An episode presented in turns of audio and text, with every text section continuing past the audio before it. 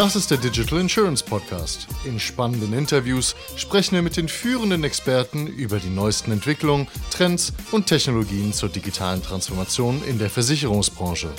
Willkommen zu diesem Podcast zum Thema Nachhaltigkeit. Ich habe die Lisa Janke von der Gotha bei mir. Hallo Lisa, wer bist du, was machst du? Hallo Jonas, genau, ich bin die Lisa Janke.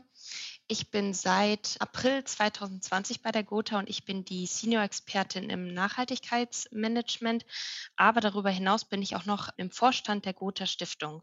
Okay. Also zwei Aufgaben, die ich hier im Konzern vereine und zwei Aufgaben, die sehr, sehr spannend sind, äh, weil nicht nur die Position relativ neu ist, in der ich hier fungiere, sondern auch die ganze Abteilung. Also sehr viel Change Management, sehr viel Umbruch, sehr viele neue Ansätze und das ist eben das, was ähm, meine Arbeit und die Arbeit der Abteilung, in der ich bin, begleitet. Jetzt seid ihr die Nachhaltigkeit, wer habt eine Abteilung für Nachhaltigkeit? Wer ist das? Gotha kennt ja jeder. Wo hängt ihr auf? Wie seid ihr organisiert? Genau, wir sind bei den Konzerndienstleistern aufgehangen. Unsere Abteilung ist relativ klein im Konzern. Ähm, wir sind drei Leute plus eine Werkstudentin. Svetlana Talahonold leitet die Abteilung und Sven Bings und ich arbeiten Vollzeit in der Abteilung. Wir werden immer wieder sehr, sehr gut unterstützt durch sehr gute Werkstudenten. Und wir sind mit Absicht eine kleine Abteilung, weil, und darauf kommen wir bestimmt gleich auch noch tiefer zu sprechen, Nachhaltigkeit gehört ja nicht in die Nachhaltigkeitsabteilung, sondern Nachhaltigkeit gehört in den gesamten Konzern, in die gesamte ja. Wertschöpfungskette. Und wir als Abteilung sollen die Fäden zusammenführen. Das machen wir auch und wir berichten direkt an den CFO, an Harald Epple, unseren Finanzvorstand. Das ist gut. Das ist ein wichtiger Aspekt. Das ist genau das, was, ich weiß nicht, ob es Kritik ist, aber was viele auch natürlich an so Digital-Einheiten und Innovationseinheiten sehen und auch Chief Digital Officer, da fragt man immer, ähm, sind jetzt die, die digital sein müssen, alle anderen müssen es nicht sein? Und du hast es genau aufgegriffen, das ist genau richtig. Was bedeutet denn Nachhaltigkeit für euch? Nachhaltigkeit bedeutet für uns vor allen Dingen eine Chance. Nachhaltigkeit ist für uns keine Verbotskultur, sondern Nachhaltigkeit für uns bedeutet, einen Sachverhalt aus mehreren Perspektiven zu sehen, Sachen neu zu denken, neue Chancen herauszuarbeiten, neue Kundengruppen anzusprechen, neue Lösungen bereitzustellen, im Team mit verschiedensten Abteilungen zusammenzuarbeiten und zukunftsgerichtet zu denken und eben die Probleme, die wir heute haben, zu lösen, damit es nicht zukünftige Generationen machen müssen. Du hast gerade angesprochen, neue Kundengruppen ansprechen, was ja auch ein relevanter Aspekt ist. Ich hatte letzt kürzlich ein Gespräch mit jemandem, der hat gesagt, dass Nachhaltigkeit natürlich nur dann relevant ist, wenn es im Kern des Unternehmens ist. Und in dem Fall meinte derjenige mit Kern des Unternehmens die Produkte, die quasi an Kunden verkauft werden. Das heißt, wenn es Kunden gibt, die sich für Nachhaltigkeit gar nicht interessieren, dann so die Aussage, braucht man auch keine Nachhaltigkeit. Du verstehst, glaube ich, was ich meine. Wie siehst du das? Wir brauchen Nachhaltigkeit, weil die Herausforderungen, die uns umgeben, das erforderlich machen. Wir sehen einmal am Tief Bernd, was ja im letzten Jahr für große Schlagzeilen und auch viel Leid gesorgt hat. Das war ähm, weltweit das zweitgrößte Schadensereignis. Ja. Und äh, ich glaube, niemand von uns hätte gedacht, dass wir das zweitgrößte weltweite Schadensereignis in Deutschland haben und ich sage das bewusst in Anführungszeichen nur durch Starkregen. Dass das so einen großen Impact haben kann, ist unwahrscheinlich. Ähm, neben den Naturkatastrophen haben wir aber auch viele andere Treiber, die uns antreiben. Mit Sicherheit eine ganz, ganz starke intrinsische ähm, Motivation, aber auch die Regulatorik, die das fordert. Und jetzt hast du mich auf die Kunden angesprochen. Und ähm, da ist, glaube ich, ein Faktor ganz wichtig. Nachhaltigkeit ist kompliziert, Versicherung ist kompliziert. Okay. Wenn wir jetzt das beides zusammenbringen wollen, dann muss es simpel erklärt sein und es muss begehrenswert sein. Ich muss dem Kunden eine Lösung bereitstellen. Ich muss es attraktiv machen für den Kunden. Und das Schöne ist eben, dass wir sehen, dass es immer, immer mehr Kunden fordern von ihrer Versicherung, dass sie immer mehr den Zusammenhang sehen zwischen den Leistungen, die ein Versicherungsprodukt eben für sie erbringen soll, aber auch zum Beispiel zwischen der Kapitalanlage und Versicherung, die hinter diesem Produkt liegt. Also immer mehr Menschen fordern das. Und wie kann das aussehen, damit es attraktiv ist für Kunden? Mach mal ein konkretes Beispiel, dass man sich das ein bisschen vorstellen kann. Da gibt es ganz viele verschiedene Aspekte. Ähm, die Gotha ist ja ein Versicherungsverein auf Gegenseitigkeit. Wir haben Sachversicherung, wir haben Lebensversicherung, wir haben Krankenversicherung. Und in all diesen Aspekten spielt Nachhaltigkeit eine Rolle. Ein ganz aktuelles Beispiel ähm, was wir uns angeguckt haben, ist zum Beispiel die betriebliche Krankenversicherung. Ich als Betrieb kann meinen Mitarbeitenden zusätzlich eine betriebliche Krankenversicherung anbieten für all das, was die gesetzliche Versicherung äh, zum Beispiel nicht zahlt oder Extraleistungen. Und wenn ich jetzt als Versicherung, die dieses Produkt anbietet, dann extra Bausteine habe, die den Kunden zum Beispiel befähigt, gesünder zu leben, psychische Probleme ähm, mhm. aufzugreifen, bei der Stressbewältigung zu helfen, Gesundheit und Bewegung zusammenzudenken, dann ist das ein ganz großer Hebel, den ich als Versicherung habe. Ein anderes könnt, Beispiel. Oder lass ja. mich kurz einhaken, das heißt, das könnte sein, äh, mach mal so ein Beispiel für so einen Baustein, dass ich mir das vorstellen kann. Das heißt, es bekommt jemand Geld zurück, wenn er kein gesünderes Brot isst? Oder nein, wahrscheinlich nicht. Nein, Geld zurück ist eine Möglichkeit natürlich, um den Kunden zu belohnen, finanziell. Das kann man ähm, gewisserweise machen. Ähm, es gibt aber auch viele andere Möglichkeiten, dass ich sage, ich biete ihm extra Leistungen, zum Beispiel äh, durch eine App, die ihm hilft, sich gesünder zu verhalten, wenn der Kunde das möchte. Oder gehen wir einmal, ähm, machen wir einen kleinen Schwenk in die Sachversicherung. Auch da ist es ganz interessant und eben sehr nah an dem Lebensalltag der Kunden dran. Ich kann zum Beispiel als Versicherung anbieten, das Haus zu sanieren, wenn das Haus sehr asbestbelastet ist. Ja. Und dann helfe ich dem Kunden, einmal in einem gesünderen Haus zu leben und ich als Versicherung habe weniger Kosten, wenn das Haus zum Beispiel abbrennt, weil die Entsorgung von Asbestmüll extrem teuer ist. Ja. Und so ist es eine Win-Win-Situation für beide. Ein anderes Beispiel. Ähm, ein Kühlschrank geht kaputt und ich erstatte dem Kunden einen Kühlschrank in der besten Energieklasse, damit er zukünftig eben weniger Strom verbraucht in seinem Haushalt. Das heißt, meine größte Hebelwirkung, die ich als Unternehmen habe, ist eben über meine Versicherungsprodukte meinen Kunden zu helfen, sich selber nachhaltiger aufzustellen. Und das ist eine ganz, ganz wichtige Übung, die man als Unternehmen erstmal machen muss. Da können wir gerne gleich nochmal drauf zu sprechen kommen, durch eine Wesentlichkeitsanalyse überhaupt erstmal zu gucken, was bedeutet Nachhaltigkeit denn für mich? Denn es gibt keine Definition, die für alle gültig ist.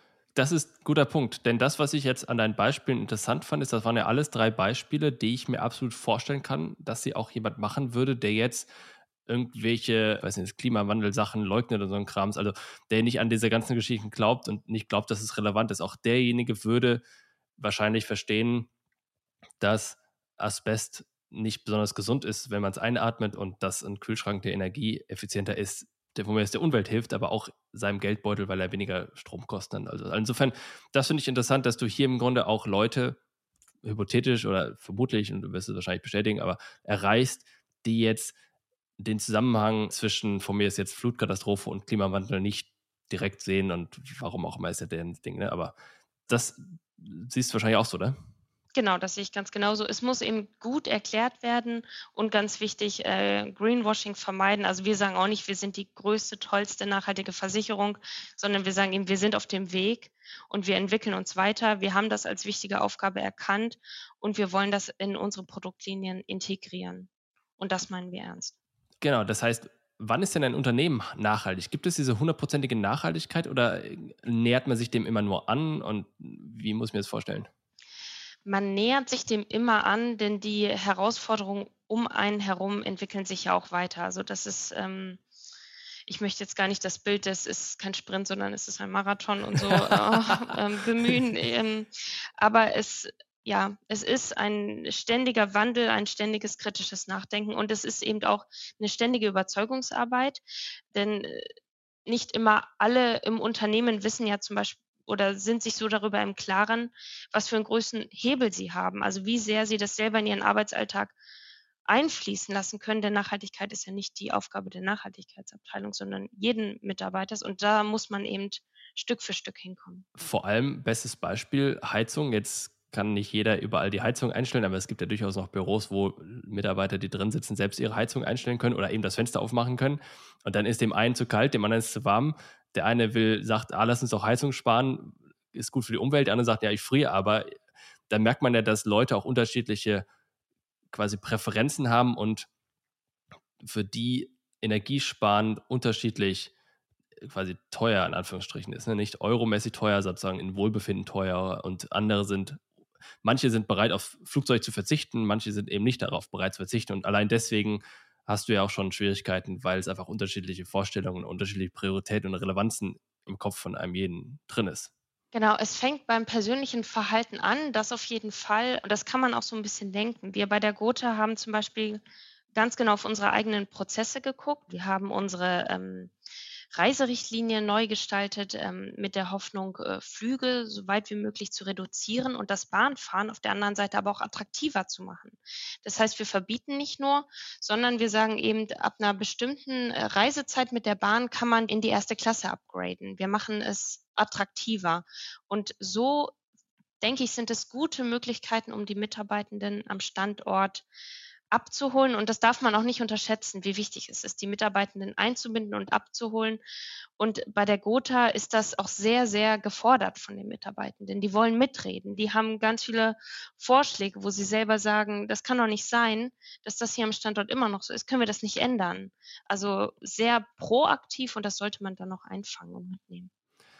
Das heißt, ihr habt ja eine Reihe von Initiativen und Aktivitäten gestartet, Kannst du das mal irgendwie zusammenfassen, was ihr gerade an Themen habt, wie quasi ein Unternehmen dorthin kommt, wie die Gotha versucht an dieses Ziel, was ja dann nie erreicht sein wird, aber dorthin kommen möchte? Gerne so standen wir am Anfang auch da. Es gab sehr, sehr viele Themen und es gab wenig Struktur. Und wir haben am Anfang immer über sogenannte Leuchtturmprojekte gestartet. Das war dann zum Beispiel Klimaneutralität am Standort. Das war eine Stiftung zu gründen für gesellschaftliches Engagement. Aber es war eben noch nicht das Kerngeschäft. Und Nachhaltigkeit muss im Kerngeschäft stattfinden. Ja. Und wenn wir Nachhaltigkeit gesagt haben, dann haben andere Leute oft gesagt, ja, das heißt Bienchen, Blümchen, Bäumchen.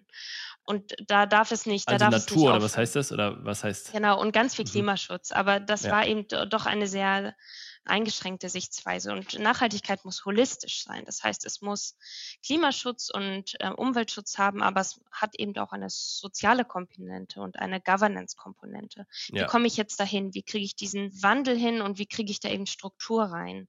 Das haben wir gemacht über eine Wesentlichkeitsanalyse, indem wir unsere Führungskräfte, aber auch interne und externe Stakeholder gefragt haben, was ist euch wichtig? Welche Themen sind wesentlich? Welche Themen müssen wir bearbeiten?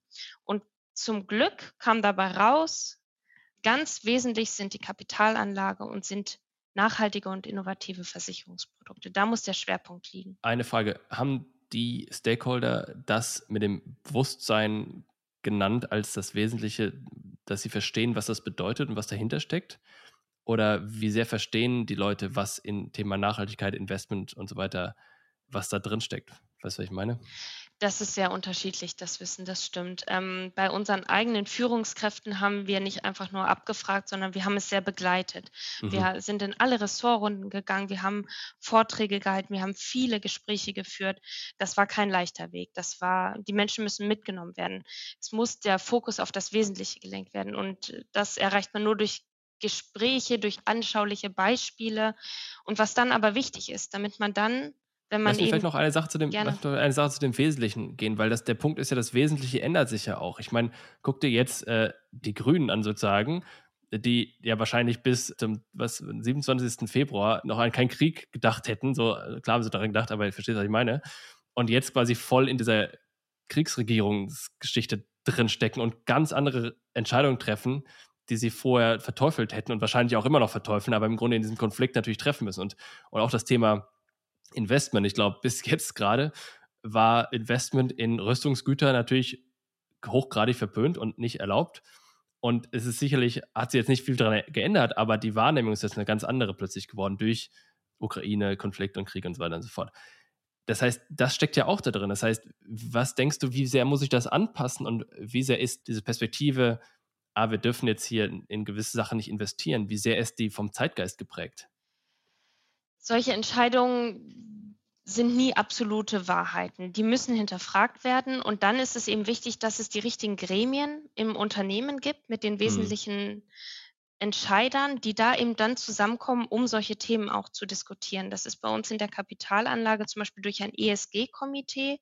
Und genau diese Fragen werden da reflektiert. Und Entscheidungen, die einmal getroffen wurden, zum Beispiel gewisse Ausschlusskriterien für Investments in Waffen, werden genau in diesem Gremium dann wieder hinterfragt, ja. kritisch diskutiert. Da sitzen ähm, Vorstände, da sitzen auch Nachhaltigkeitsmanager drin. Also es ist, äh, und die haben eine Stimme, die haben teilweise auch eine Veto-Funktion. Und äh, das gibt hitzige Diskussionen. Also die gleichen Diskussionen, die wir in der Gesellschaft führen, die in der Politik geführt werden, die führen wir auch hier bei uns im Unternehmen in diesen Gremien. Okay, das heißt, ihr habt eine Stiftung gemacht, ihr habt Gremien, ihr habt die Leute befragt, eine, wie ist es gerade genannt? Eine Wesentlichkeitsanalyse. Wesentlichkeitsanalyse. Wie ging es weiter? Wir hatten dann ganz viele Themen und wir haben diese Themen geclustert in drei Handlungsfelder. Das heißt, wenn wir von Nachhaltigkeit in der Gotha sprechen, sprechen wir einmal von unserem Kerngeschäft. Das ist die erste Säule. Das ist die Kapitalanlage. Das sind die Produkte. Aber das ist auch der Vertrieb, der es ja dann nach außen bringen muss. Die zweite Säule, das ist unser Standort. Also unsere eigenen Gebäude, die wir hier haben, unsere Einkaufsrichtlinien, äh, Klimaneutralität am Standort, ist die zweite Säule. Und die dritte Säule ist Nachhaltigkeitsengagement für die Gesellschaft. Und da liegt dann auch die Gotha Stiftung drunter. Und diese drei Säulen werden geframed oder eingerahmt ähm, durch die Governance. Das heißt eben auch, die Governance der Gotha muss das mittragen. Und ein ganz wichtiger Punkt, an dem wir auch gerade arbeiten, ist zum Beispiel ähm, Nachhaltigkeit in Zielvereinbarungen mit aufnehmen, in mhm. Vergütungssysteme mhm. mit aufnehmen. Nachhaltigkeit muss da, wo bisherige Strukturen schon sind, mit integriert werden. Es darf nicht nebenher laufen. Zum Beispiel, wo es schon Reporting-Strukturen gibt, wo es Zielvereinbarungen gibt. Da muss Nachhaltigkeit mit rein. In die Unternehmensstrategie muss Nachhaltigkeit mit rein. Es darf nicht parallel laufen. Und das bringt mich jetzt zu dem nächsten wichtigen Punkt. Wir hatten also die Wesentlichkeitsanalyse. Wir haben viele Gespräche dafür geführt. Wir hatten dann unsere drei Kernfelder, also das Kerngeschäft, Standorte und Gesellschaft mit den ganzen Themen, die darunter fallen. Und dann der nächste Punkt ist, Ziele zu definieren. Ziele genau, zu definieren. Das wird interessant. Wie sehen die aus? Die mit KPIs zu hinterlegen, die messbar zu machen, mit Maßnahmen zu hinterlegen und diese ständig zu kontrollieren. Und die haben wir seit gestern auf unserer Website veröffentlicht. Und gestern, wir zeichnen das hier gerade Anfang April auf, also seit Anfang April ist es auf der Webseite drauf. Genau. Dann sag mal, welche sind das und nicht, wir müssen jetzt nicht exakt alle aufzählen, aber mal Gefühl, was sind so die KPIs? Wie kann man es messen? Weil am Ende des Tages ist das Messen dieses Fortschritts und eine möglichen Erreichung eines Etappenziels ja auch super relevant, sonst sieht man das ja gar nicht. Also mit was messt ihr? Was ist ein KPI?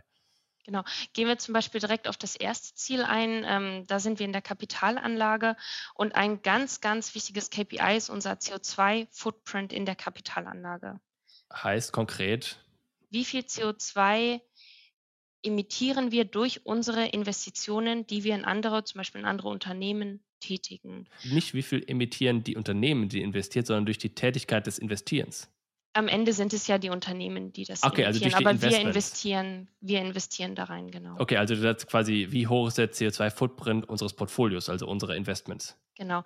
Den okay. wollen wir zunächst erstmal messen. Da sind wir gerade bei. Und wir sind als Gotha auch der Net Zero Asset Owner Alliance äh, beigetreten, die sich eben genau mit dieser Frage der Methodologie beschäftigen. Wie können wir das überhaupt so messen, dass es in der Branche auch miteinander vergleichbar ist? Mhm. Okay, das heißt, ihr geht dann, aber ich meine, ihr könnt ja nicht bei den diversen Investments hingehen und in jeden jetzt bitten, mal den CO2-Fragebogen auszufüllen, sondern ihr nehmt wahrscheinlich dann äh, Jahresberichte, ihr nehmt Presse, wahrscheinlich öffentlich verfügbare Daten. Es sei denn, ihr habt natürlich einen größeren Stake in den, den ganzen Investments, richtig? Du sprichst ein ganz, ganz, ganz zentrales Thema an und das ist Datenverfügbarkeit. Genau. Wir können unsere Ziele nur verfolgen, wir können das nur messen, indem wir auch Daten von den Unternehmen bekommen. Und damit wir diese Daten bekommen, diese Daten müssen erstmal auch einigermaßen vergleichbar sein, die müssen vorliegen, die müssen transparent sein.